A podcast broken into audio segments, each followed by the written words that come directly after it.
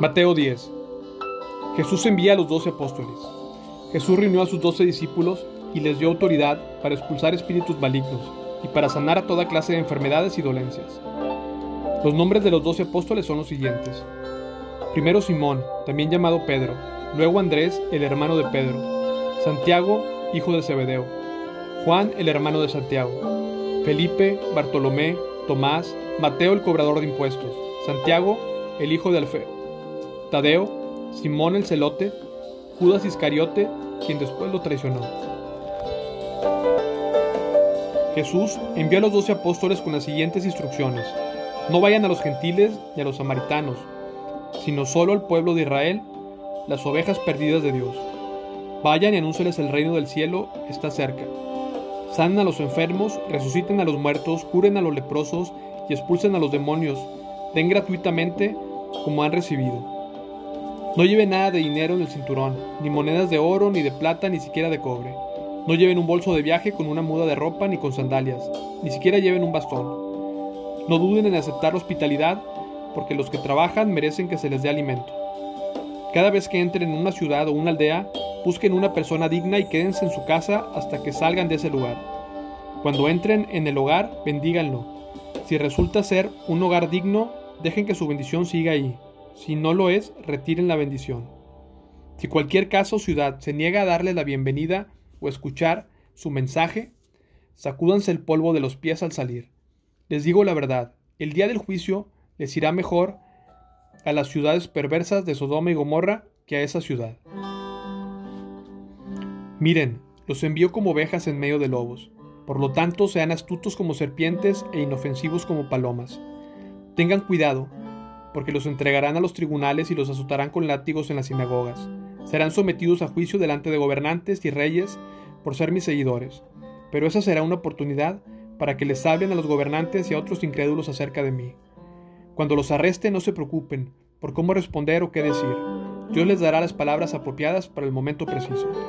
Pues no serán ustedes los que hablen, sino que el Espíritu de su Padre hablará por medio de ustedes. Un hermano traicionará a muerte a su hermano un padre traicionará a su propio hijo. Los hijos se rebelarán contra sus padres y harán que los maten.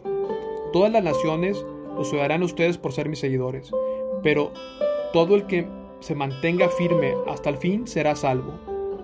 Cuando los persigan en una ciudad, huyan a la siguiente. Les digo la verdad, el Hijo del Hombre regresará antes de que hayan llegado a todas las ciudades de Israel. Los alumnos no son superiores a su maestro, y los esclavos no son superiores a su amo. Los alumnos deben parecerse a su maestro y los esclavos deben parecerse a su amo.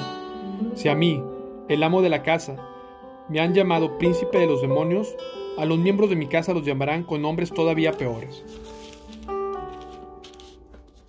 Así que no tengan miedo de lo que ellos